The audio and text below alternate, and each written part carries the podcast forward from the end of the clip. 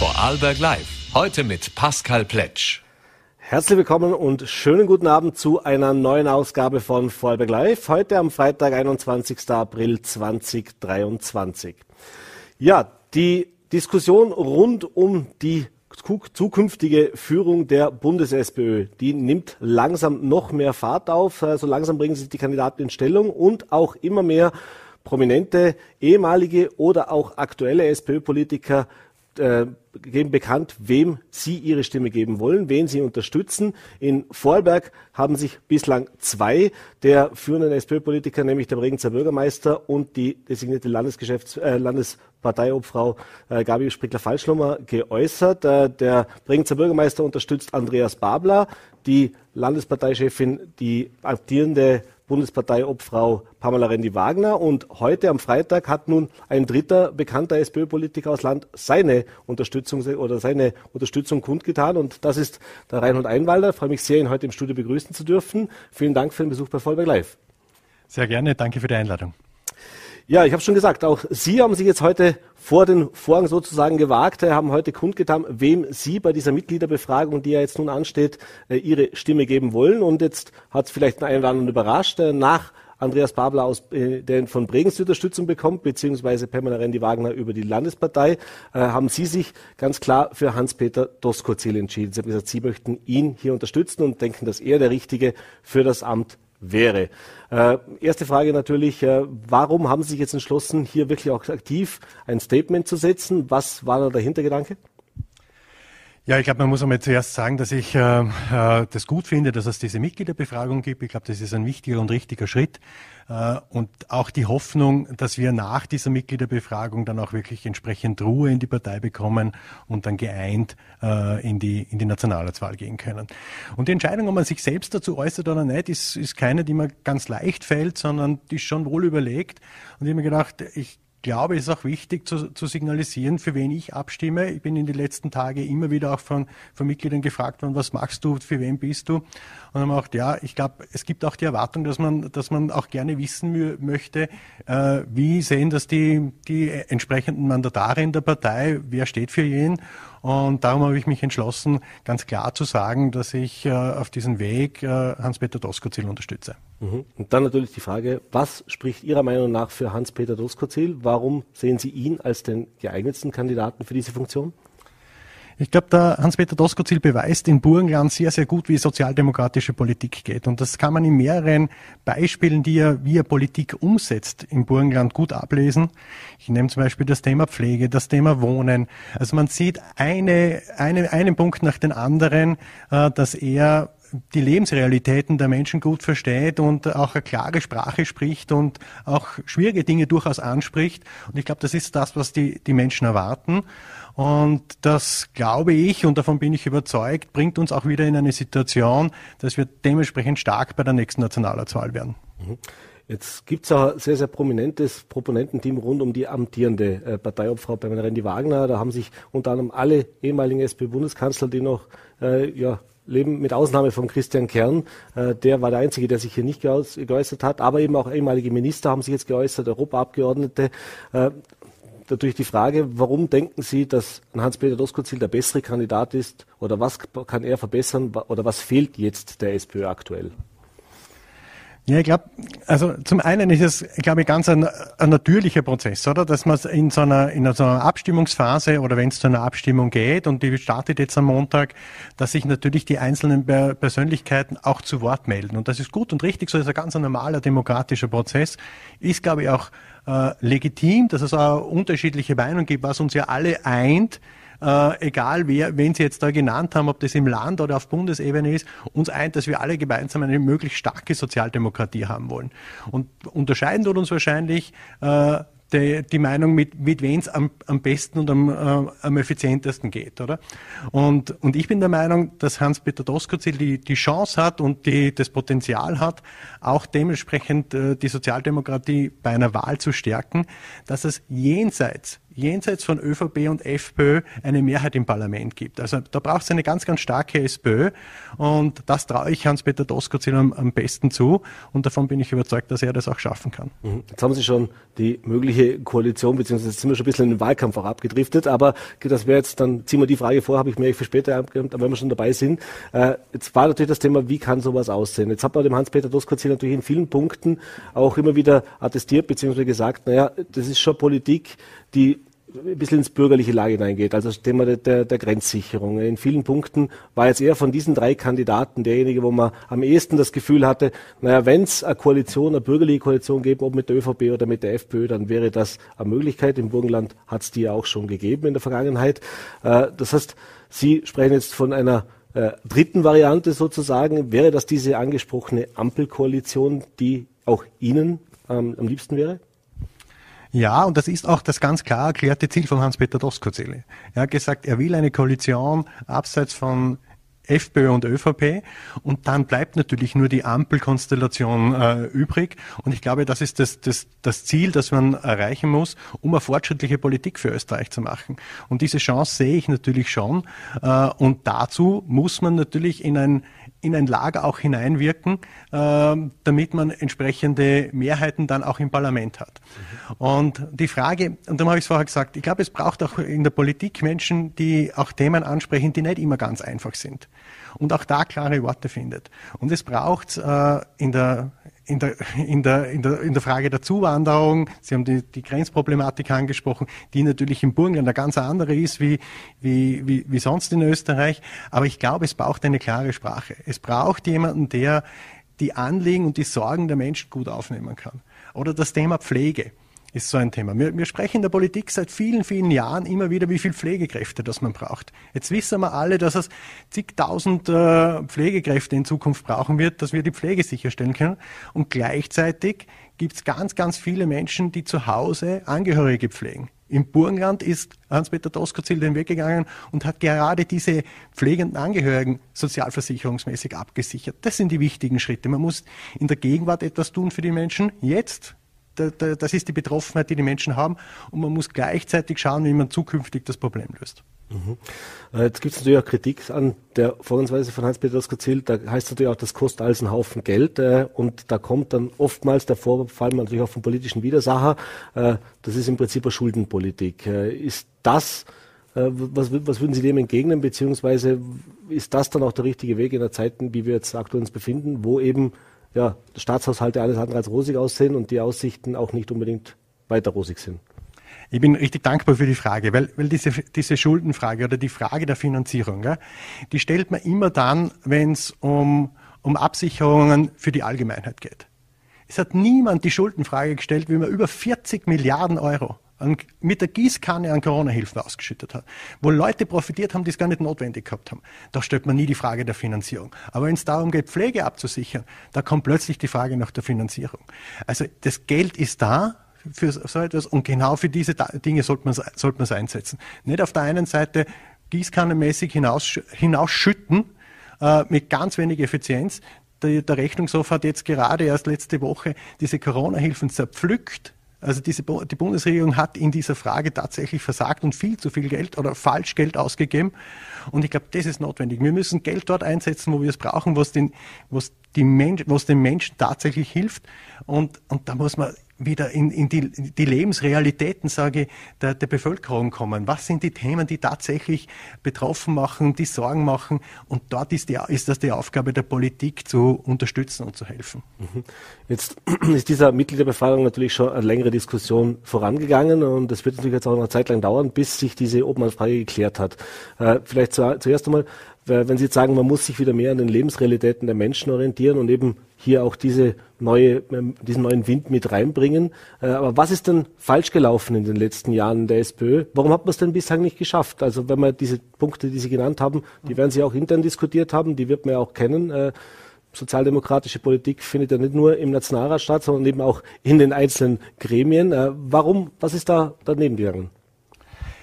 Ja, es ist jetzt wahrscheinlich ganz, ganz schwierig, einzelne Fehleranalyse zu machen über die, über die letzten Jahre. Klar ist, dass, dass wir das, das Bild nach außen zu, zu oft zu wenig geschlossen waren, zu oft in, in wir uns in, in Internas verstrickt haben und diskutiert haben. Und, das sage ich auch dazu, manchmal, manchmal haben wir so äh, in intellektuellen Gipfeln Themen diskutiert und ich glaube, wir müssen wieder von dem ein bisschen wegkommen. Wir müssen wieder mit einer klaren Sprache sagen, was wir, was wir wollen, was wir umsetzen wollen und müssen es auch tun. Und darum ist es so wichtig. Hans-Peter Doskozil zeigt im Burgenland, Burgenland, dass es geht, etwas umzusetzen. Und man muss schauen, was möglich ist und nicht immer nur überlegen, wo, wo geht's denn gerade nicht. Ich glaube, wir müssen einmal wieder einen positiven äh, Schwung in, auch in die Politik bringen, dass man auch wieder was Positives bewirken kann. Das ist, glaube ich, das, was, was es braucht. Und wenn Sie mir jetzt fragen, ja, was ist denn die letzten Jahre falsch gelaufen? Ja, ich glaube, man hätte diesen, diese Reißleine schon früher äh, ziehen müssen, oder? Es ist jetzt denkbar spät, dass wir wirklich einen Entscheidungsprozess einleiten. Aber ich bin froh, dass er jetzt stattfindet und ich bin überzeugt, dass wir nach dem Parteitag am 3. Juni äh, dann auch tatsächlich geschlossen und geeint äh, in die nächste Wahlauseinandersetzung gehen können. Mhm. Da, wollen wir gerade noch kurz drüber sprechen, eben diese Einigkeit, diese Geschlossenheit, weil jetzt hat man immer erlebt, dass die aktuell zumindest äh, nicht wirklich gegeben ist. Warum sind Sie denn so optimistisch, dass nach diesem Parteitag, wenn es denn eine Entscheidung gibt, jetzt haben wir drei Kandidaten, die auch alle drei recht viele Proponenten haben, wenn man es, wie gesagt, jetzt nochmal aufs Land herabbricht, traut sich momentan wahrscheinlich keiner wirklich ein Stimmungsbild abzugeben, wer hier am Ende die Nase vorne hat. Im schwierigsten Fall haben dann alle drei 30 Prozent äh, und dann wird es dann erst wieder heiße Diskussionen am Parteitag geben, nehme ich an. Aber warum sind Sie überzeugt davon, dass wenn diese Entscheidung jetzt gefallen ist, dass man dann tatsächlich sich wieder um diese Politik, um diese Tagespolitik kümmern kann, wenig um die eigene Partei, wenig um das eigene äh, Thema kümmern kann, sondern um das, was die Menschen bewegt und dass man eben auch diese Geschlossenheit dann hat und nicht, dass es dann in der Streiterei halt anders weitergeht. Ja, weil wir diesmal jetzt einen anderen Weg bestreiten. Und ich glaube, das ist schon ein, ein ganz wichtiger Punkt. Oder wir öffnen unsere Bewegung, äh, wir, wir laden die Mitglieder ganz, ganz stark ein, mit zu partizipieren. Ich glaube, das ist ein ganz wichtiger Schritt, den zu setzen. Sieht man auch, dass er angenommen wird. Oder? Die Sozialdemokratie hat allein mit der Ankündigung, dass Mitglieder mitbestimmen können, wer die Führung übernehmen soll, 10.000 Mitglieder gewonnen in Österreich.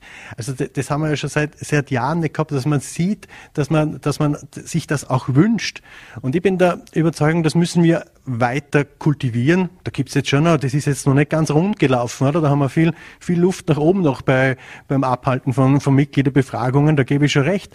Aber wir müssen diesen, diesen Weg konsequent fortschreiten. Und ich glaube, das ist auch wichtig, dann in Zukunft die Mitglieder nicht nur jetzt in der Vorsitzfrage einzubinden, sondern auch bei zukünftigen Fragen einzubinden und ihnen was ganz Entscheidendes, und dann sind wir schon wieder bei Regierungskonstellationen. Aber ja, ich bin auch der Meinung, die Mitglieder sollen befragt werden, wenn es um den Eintritt in eine Koalition geht. Mhm. Das, da hätte ich auch gerne Mitgliedervotum. Ich glaube, das müssen wir, das müssen wir tun als moderne Bewegung, als moderne sozialdemokratische Bewegung. Ich glaube, ist das jetzt ein Zeichen der Zeit, das auch umzusetzen. Und genau dieser Paradigmenwechsel, dass man jetzt entscheiden die, entscheiden die Mitglieder und nicht irgendwelche Zeitungskommentare und, und auch nicht einzelne Interviews, sondern dass das entscheidet. Ich glaube, dass das noch auch entsprechend Gewicht hat und dass wir alle Respekt haben von diesem Ergebnis, das die Mitgliederbefragung ergeben wird und dann äh, dementsprechend auch die Geschlossenheit da sein wird. Und noch, noch einen Satz, weil es so, also kommt ja, sind wir uns jetzt uneinig im Land? Nein, gar nicht, oder? Ich sage, egal ob die Gabi Sprickler Falschlung oder Michael Ritsch, ich oder andere Proponenten im Land, die sich für einen der Kandidaten, Kandidatinnen entscheiden, haben eines im Ziel, eine möglichst starke Sozialdemokratie im Bund und im Land. Und das ist das, was uns eint. Und, und das ist nicht ein, ein, ein parteiinterner Wahlkampf. Überhaupt nicht. Es gibt, äh, es hat jeder der Kandidaten, ich, ich kenne die Pamela Rendi Wagner natürlich sehr, sehr gut, kenne den Andreas Babel seit vielen Jahren, schätze alle persönlich sehr, aber wem traue ich am besten zu, ich persönlich, wem traue ich am besten zu, diese Partei zu führen und wem traue ich auch zu, Bundeskanzler dieser Republik zu werden, weil das wird dann die nächste Frage sein und ich bin überzeugt, dass die Sozialdemokratie so, Demokratie so stark werden muss, dass wir wieder Erster sind bei einer Nationalratswahl und den Bundeskanzler stellen. Mhm.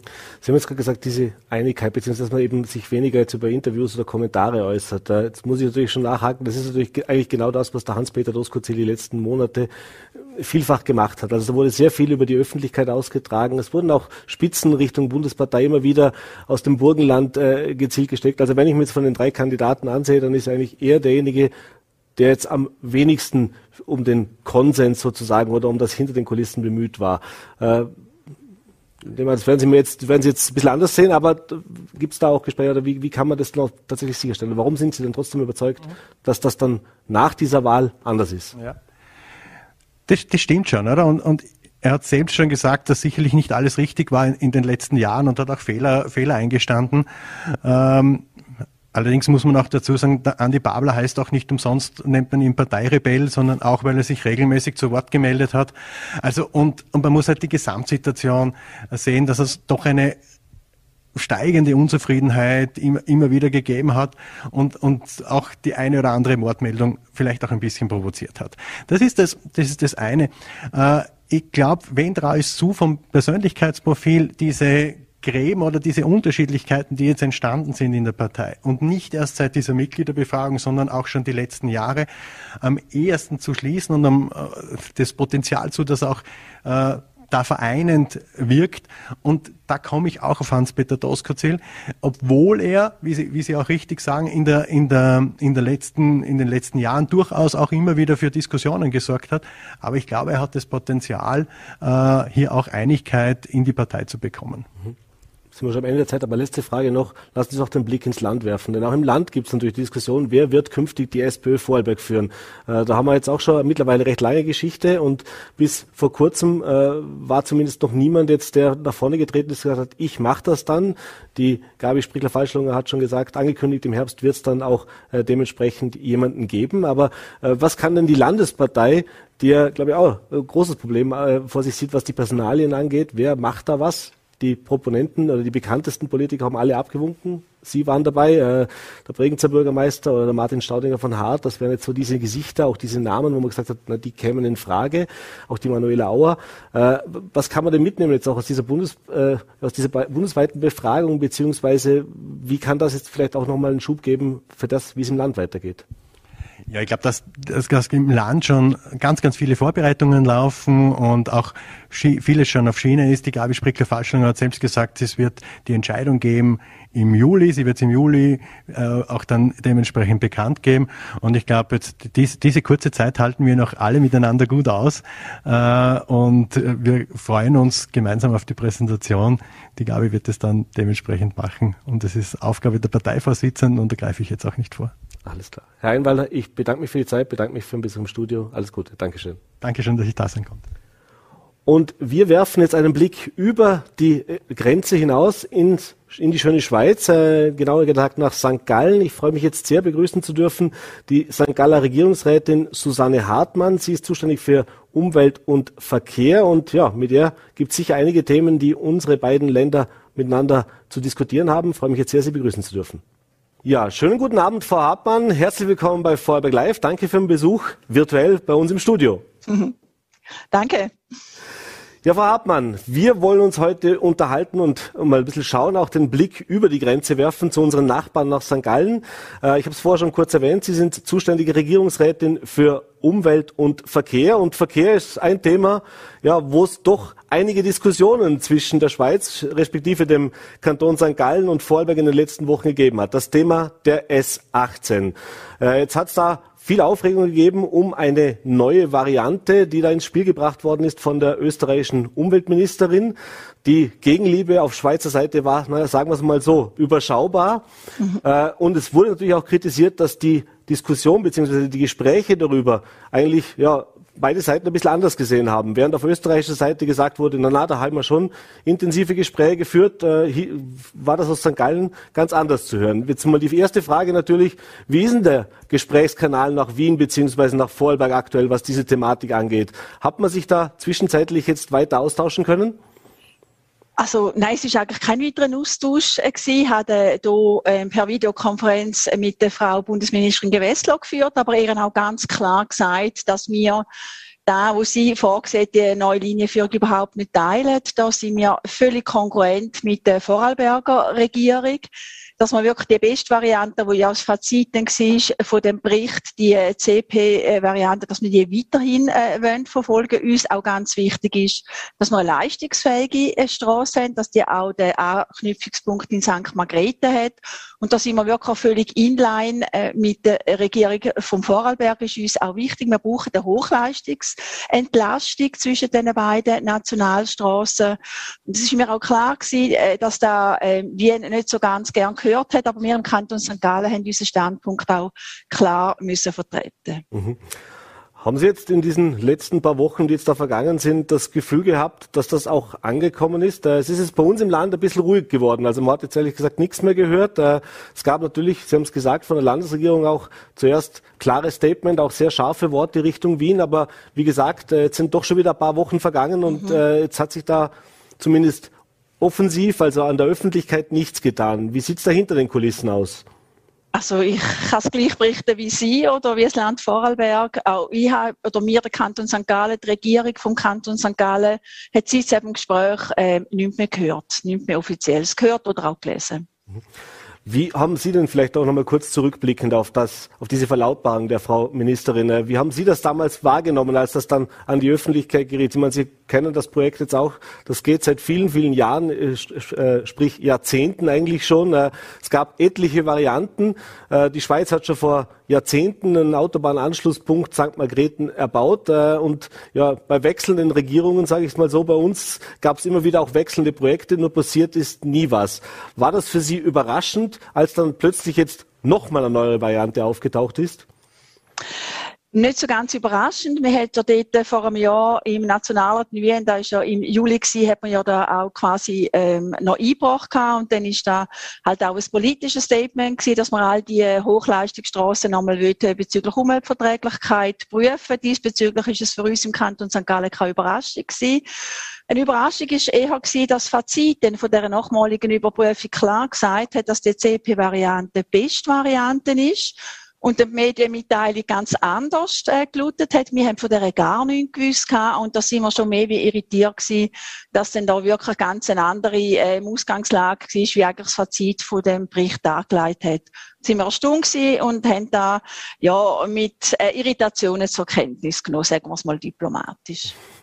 Wenn wir gerade diplomatisch vielleicht auch bleiben wollen, wie sieht es denn grundsätzlich aus? Also ich meine, es gibt ja immer wieder einen Austausch. Wir sind als Nachbarn sozusagen Vorarlberg und St. Gallen natürlich in vielen Themen, äh, wo man sich immer wieder austauscht. Äh, wie gut funktioniert das generell jetzt mal abseits von diesem Projekt sonst dieser Austausch? Und vielleicht auch gleich nachgehakt, wie sehr schadet auch so etwas dann diesem wie auch immer gearteten Austausch, der sonst auf einer Basis stattfindet? Nein, also ich kann wirklich ähm, da klar festhalten, auch im Namen von meinen Kollegen von der St. Galler Regierung, die jetzt für den ÖV zuständig sind oder für grenzüberschreitenden Arbeitsverkehr. Wir sind da sehr gut äh, mit der österreichischen, äh, mit der Vorarlberger Regierung Entschuldigung, unterwegs. Also wir haben da wirklich einen, guten Austausch, einen, einen konstruktiven, umfassenden Austausch. Und bei diesen wichtigen Themen sind wir wirklich auch inline. Also sind wir, gehen wir in die gleiche Richtung. Und da bin ich sehr dankbar. Und dass jetzt halt die Bundesrepublik, die Republik Österreich eine andere Meinung hat bezüglich dieser Straße, das ist sicher auch parteipolitisch bedingt. Da trübt das Verhältnis vom Kanton St. Gallen zu der Vorarlberger Landesregierung überhaupt nicht. Mhm. Das heißt also, haben normalerweise, man spricht da auch gern davon, von einer Handschlagqualität Qualität, wenn man sich über Themen austauscht. Mhm. Äh, das war jetzt natürlich jetzt alles andere als eine Handschlagqualität, nehme ich an aus Ihrer Sicht. Ganz genau, aber wir können ja differenzieren, wer da äh, die für Ursachen Partei war äh, von, dem, von der neuen Linienführung. Also da sind wir sehr sachlich unterwegs und da hat das Verhältnis, wie gesagt, überhaupt nicht drüber. Ich bin auch dankbar, dass wir da äh, gleicher Meinung weiterhin sind, auch Vorarlberg an dem Anschluss in St. Margrethe festhalten und eben eine Hochleistungsstraße will nicht auf irgendwie eine Verbindung, die dann durchs Land durchführt, wo nicht die Kapazität kann generieren, wo wir aber brauchen zwischen unseren Ländern. Mhm. Jetzt zum Abschluss noch für die S18 Frage natürlich auch der Blick nach vorne. Äh, Gibt es schon irgendwelche Pläne jetzt für weitere Gespräche mit dem Land zum Beispiel? Hat man da jetzt schon was? Äh, oder warten Sie jetzt im Prinzip ab, was oder harren Sie jetzt der Dinge, die da kommen werden? Nein, wir haben gerade äh, zufälligerweise am nächsten äh, Dienstag haben wir einen Austausch mit den Gesamtregierungen vom Land Vorarlberg und dem Kanton St. Gallen und da wird das Thema S18 auch wieder besprochen werden. Mhm. Dann kommen wir doch gleich zum nächsten Themenpunkt. Äh, auch ein Themenpunkt, der die letzten Tage verstärkt auch in unseren Medien wieder Klang gefunden hat, nämlich das Thema der Windkraft, der alternativen Energieträger. Äh, jetzt wissen wir, Wasserkraft und so weiter sind schon länger Thema, aber eben auch das Thema Windkraft wurde zuletzt verstärkt diskutiert. Wir haben jetzt gerade heute gehört, dass der lokale Energieversorger aus Vorarlberg in Deutschland sich jetzt einen, äh, einen Windpark praktisch gekauft hat, um hier in Deutschland zumindest schon mal Windstrom zu generieren. Im Land wurde jetzt beschlossen, dass weiter geprüft wird, wo könnte sowas passieren. Aber man war schon sehr vorsichtig. Er hat gesagt, naja, in wir, über 90 Prozent des Landes, da macht das vermutlich weniger Sinn. Jetzt ist der Kanton St. Gallen bzw. die Schweiz da schon ein bisschen weiter. Sie haben schon in den vergangenen Wochen einige Standorte Standorte auch geprüft und, und festgelegt, wo sowas passieren kann. Äh, warum ist es in, im, Kantonal, im, im St. Galler Rheintal anders als in Vorarlberg? Oder, oder ist es da vielleicht gar nicht anders und es ist nur eine andere Herangehensweise? Ja, also die Herangehensweise im äh, Land Vorarlberg kenne ich nicht, wie die äh, fachlich, wie die prozessual vorgeht. Bei uns ist es so, wir brauchen einen Richtplan, einen kantonalen, und dort müssen die Windkraftgebiete geeignet festgehalten werden, bevor man dann weiter in die Planung kann kommen, dass man die auch mal Windkraftanlagen realisieren kann. Und wir im Kanton St. Gallen haben jetzt den Richtplanprozess angefangen. Wir tun jetzt in vier Regionen vom Kanton St. Gallen die Bevölkerung mal informieren, wo sind die Windkraftgebiete. Das sind Flächen, das sind nicht Grundstücke. Und da haben wir vier Veranstaltungen, wie gesagt, im ganzen Kanton. Am letzten Montag sind wir in Altstädten gewesen. Äh, Vorarlberg ist auch eingeladen gewesen. Ich weiss jetzt nicht, ob es äh, da teilgenommen also auf der Fachebene an dieser Veranstaltung. Aber wir sind auf der Fachebene, sind wir da ganz in einem engen Austausch, der Kanton St. Gallen mit dem Land Vorarlberg. Mhm. Wenn Sie gesagt haben, Sie informieren da auch die Bevölkerung, wie ist denn da das Feedback in der Schweiz? Jetzt hört man natürlich auch, die Kritik kommt dann oft meistens von denen, die im unmittelbaren Umfeld wohnen oder dort ihre Grundstücke haben. Äh, da es bei uns schon die ersten Aufschreie, bevor es überhaupt erste Projektplanungen oder Ideen gab. Äh, wir kennen es auch aus Deutschland, aus Bayern natürlich. Da gibt es massiven Widerstand teilweise gegen diese Standorte. Wie sieht es da bei Ihnen aus? Sind Sie optimistisch, dass da diese Flächen, die da nun definiert werden, auch künftig wirklich das Potenzial haben, dass man da was errichten kann? Ja, also ich bin sehr optimistisch, aber es ist im Kanton St. Gallen gleich gegangen wie in Österreich bzw. im Vorarlberg. Wir haben Widerstand gehabt, bevor wir schon die Veranstaltungen gemacht haben. Wir haben die Schweizerische Institution Freie Landschaft Schweiz, wo in allen Regionen der ganzen Schweiz äh, sich schon gegen Windkraft wehrt, obwohl sie noch gar keine Ahnung haben, wo jetzt genau die Windkraftanlagen platziert werden. Ich bin trotzdem sehr optimistisch. Wir haben sogar schon äh, Zusagen von Gemeinden, die bereit sind, so mit Investoren Windkraftanlagen äh, zu erstellen. Aber es ist immer so, Gegner sind am lautesten, aber ich bin trotzdem ähm, ganz äh, überzeugt, dass wir da werden schaffen. Wir müssen autonomer werden von den ausländischen Stromimport, äh, vor allem äh, auch von äh, Russ russischem Gas. Wir brauchen Strom, wir brauchen alles Strom und wir brauchen vor allem im Winter Strom. Und äh, Wind, also Messungen auch, haben klar gesagt oder klar äh, dargelegt, dass wir im Kanton St. Gallen genügend hätten, um die Winterlücke, wo das Problem ist, könnten verkleinern, was die Stromversorgung betrifft. Und es ist so halt immer die, was direkt betrifft, sei es jetzt bei Mobilfunkanlagen, wie Windkraftwerk, dass die ähm, am lautesten schreien, begriff ich auch. Da ist natürlich auch Beeinträchtigung groß. Aber wenn es Leute haben, die per se einfach dagegen sind, ohne genau zu wissen, was jetzt die Auswirkungen sind, weil man einfach aus ideologischen Gründen dagegen ist, dann ist es ein bisschen schwieriger, auch mit diesen Personen zu diskutieren. Lassen Sie uns noch einen Blick auf die Energieversorgung grundsätzlich werfen. Das ist, Sie haben es schon gesagt, die Abhängigkeit von vor allem russischem Gas natürlich war Thema, das ganz Europa äh, in den letzten Monaten bzw. im letzten Jahr schon beschäftigt hat. Äh, es gab einige Maßnahmen auch. Äh, das hat auch bei uns zumindest dazu geführt, dass natürlich auch die Gas- und Strompreise massiv gestiegen sind, dass es jetzt eben diese Suche nach Alternativen verstärkt gibt äh, und aber auch notwendig gemacht hat, dass äh, die Regierung äh, hier unterstützend tätig werden musste, also der sogenannte Strompreisbonus, den es da bei uns gibt, sowohl vom Bund als eben auch vom Land nochmal, weil eben sich einige Menschen dann einfach das, das Heizen beziehungsweise den Strom nicht mehr leisten mhm. konnten. Wie sieht's denn da bei Ihnen im Kanton aus? Das heißt, da mussten Sie da auch schon tätig werden, beziehungsweise wie gut sind Sie da auch auf dem Weg, diese Unabhängigkeit von eben diesen ja, kritischen äh, Energieversorgern auch zu minimieren? Also wir sind äh, schweizweit sind wir unterwegs. Wenn wir gut unterwegs sind, da kommt äh, je nach Perspektive drauf Wir sind das Wasserschloss immer noch von der Schweiz. Wir leben noch wirklich sehr äh, zu einem hohen Anteil von der Wasserkraft. Ähm, die Solarkraft, die wird permanent ausgebaut in einem grossen Maß. Aber wir haben auch immer noch Atomkraftwerke, die laufen. Aber wichtig ist, die müssen laufen, solange sie sicher und wirtschaftlich sind. Wir brauchen aktuell noch den Atomstrom. Aber das Ziel ist ganz klar, 2050, dass man von dem wegkommen, dass man wirklich vollumfänglich äh, mit erneuerbaren Energien kann arbeiten Weil jetzt die Finanzierung der Energiekosten ähm, betrifft, da sind wir, da ist mehr ein schweizweites Thema. Wir haben dort Vorstöße im nationalen Parlament. Wir haben einen auch bei uns im kantonalen Parlament. Bei uns ist die Teuerung im letzten Jahr nur ungefähr bei 2,8 Prozent gelegen. Wir haben da nicht so eine Inflation wie jetzt zum Beispiel Deutschland von rund 10 Prozent. Und darum haben wir da auch nicht irgendwie einen Handlungsbedarf. Aktuell ist der, wie gesagt, noch nicht da, sicher nicht, äh, was den Kanton St. Gallen betrifft. Wir haben auch ein, unser Finanzhaushalt ist entsprechend auch stabil. Haben keine Unsicherheiten aktuell. Die werden kommen, werden da Herausforderungen haben. Aber dass wir den Energiepreis werden subventionieren seitens Kanton, das ist aktuell kein Thema. Mhm. Jetzt ist im Kanton St. Gallen, beziehungsweise natürlich in der Schweiz, äh, vom ländlichen Raum her auch das Thema Wohnen immer wieder Thema und eben auch das Thema der Sanierungen natürlich, weil das einen großen Einfluss auch drauf hat, was die Energiekosten beziehungsweise auch den Stromverbrauch anbelangt. Äh, Gibt es da auch noch viele Häuselbesitzer, würde man bei uns sagen, also Einfamilienhäuser auch, äh, viele dörfliche Strukturen.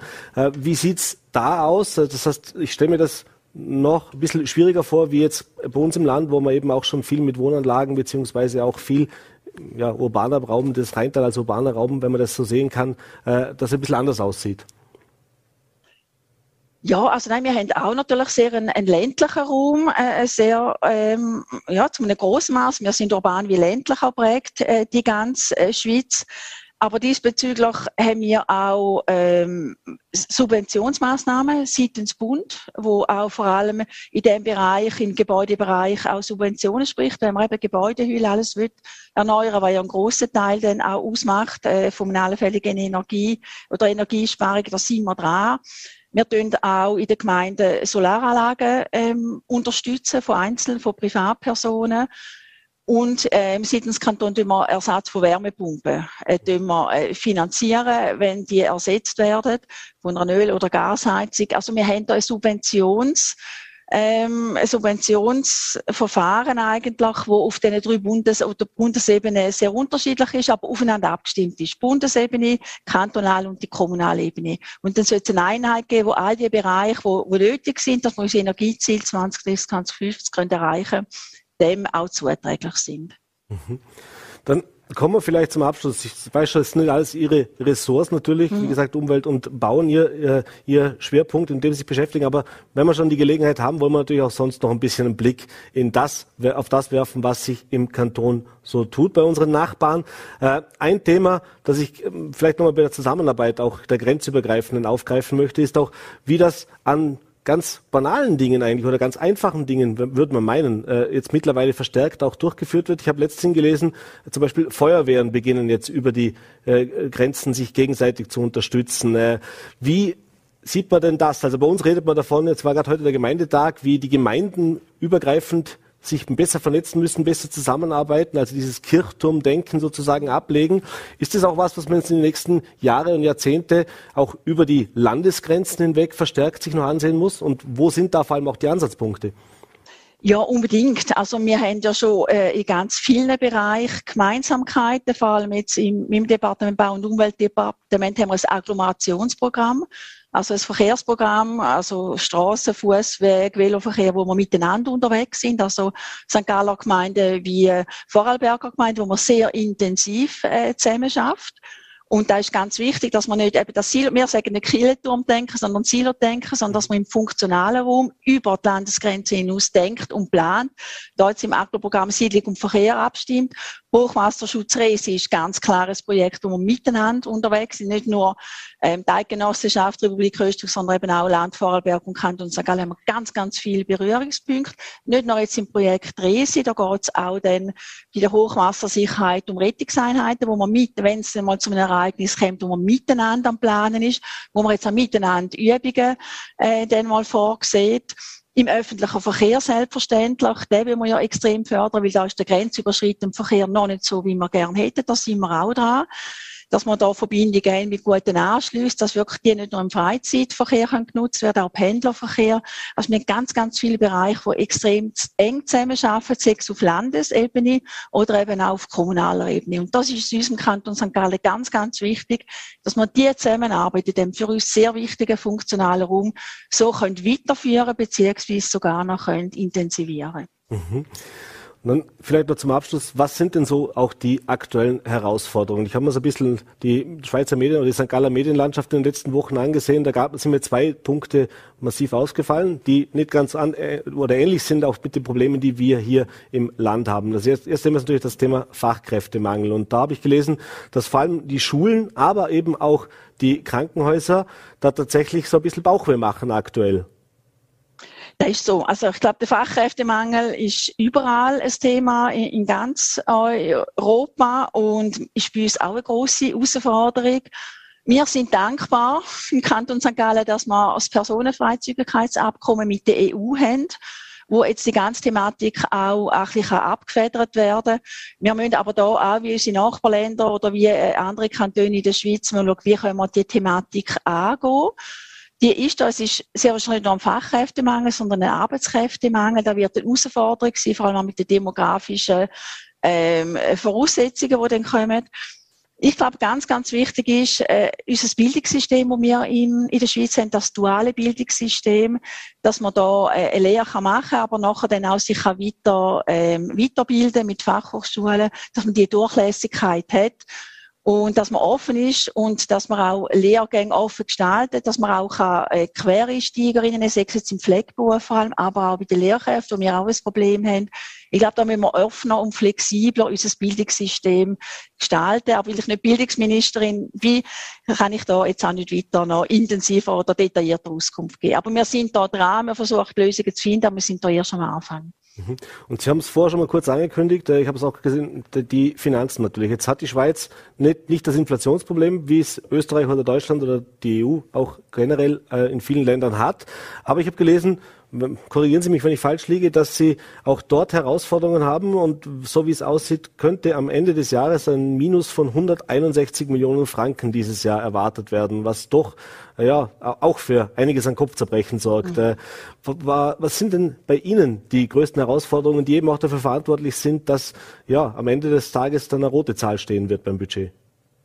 Also ein großes Thema ist bei uns äh, die Ausschüttung von der Nationalbank. Da können wir ähm, rund, ich da nicht ganz sicher 160 äh, Millionen grundsätzlich über. Da haben wir jetzt da Jahr geklagt, da gibt es keine Gewinnausschüttung. Und die, das Budget muss man ein Jahr vorher planen. Die, das wird sicher äh, wegfallen. Wir werden ähm, höhere Kosten haben im Sozialbereich, äh, selbstverständlich. Wir haben die Steuern auch reduziert. Da macht einen grossen Teil aus, dass wir jetzt auch weniger Geld quasi im Haushalt haben. Aber wenn wir jetzt einmal sagen, wir werden, äh, wir rechnen mit einem Minus, da ist es so. Wir haben auch noch recht ein hohes Eigenkapital, aber auch da ist irgendwann aufgebraucht wir müssen wirklich schauen, in den nächsten Jahren, die Herausforderungen, dass wir da auch wieder einen stabilen Haushalt werden haben. Jetzt haben wir einen. Und ganz wichtig ist, dass wir auch nicht dann wieder irgendein Sparpaket äh, müssen angehen, gemeinsam äh, im Kanton mit den Parlamentsmitgliedern, mit den Gemeinden, sondern eine Stabilität ist wichtig für den Staatshaushalt, aber genau auch so für die Wirtschaft. Aber ich bin zuversichtlich, dass wir da werden schaffen, weil die Steuereinnahmen sind eigentlich sehr erfreulich. Über letzte Jahre, da hat es auch nicht einen grossen Knick gegeben, nicht einmal während der Corona-Zeit und jetzt auch letztes Jahr nicht. Alles klar. Wir sind leider schon am Ende der Zeit, Frau Hartmann. Ich bedanke mich, dass Sie sich die Zeit genommen haben. Äh, sende liebe Grüße nach St. Gallen und ich nehme an, vor allem beim Thema S18 wird es in den nächsten Wochen und Monaten, hoffentlich nicht mehr allzu vielen Jahren, vermutlich noch einiges zu besprechen geben. Ich bedanke ja. mich. Schönen Abend und liebe Grüße nach St. Gallen. Ja, ganz herzlichen Dank. Liebe Grüße nach Vorarlberg. Herzlichen Dank. Und das Gespräch mussten wir aus Termingründen vor der Sendung aufzeichnen. Und das war's mit der heutigen Ausgabe von Vorarlberg Live. Bedanke mich fürs Dabeisein, wünsche Ihnen ein schönes Wochenende, machen Sie es gut und wenn Sie mögen, natürlich wieder Montag 17 Uhr, Voller D, VNRD und Ländle TV. Bis dahin, auf Wiedersehen.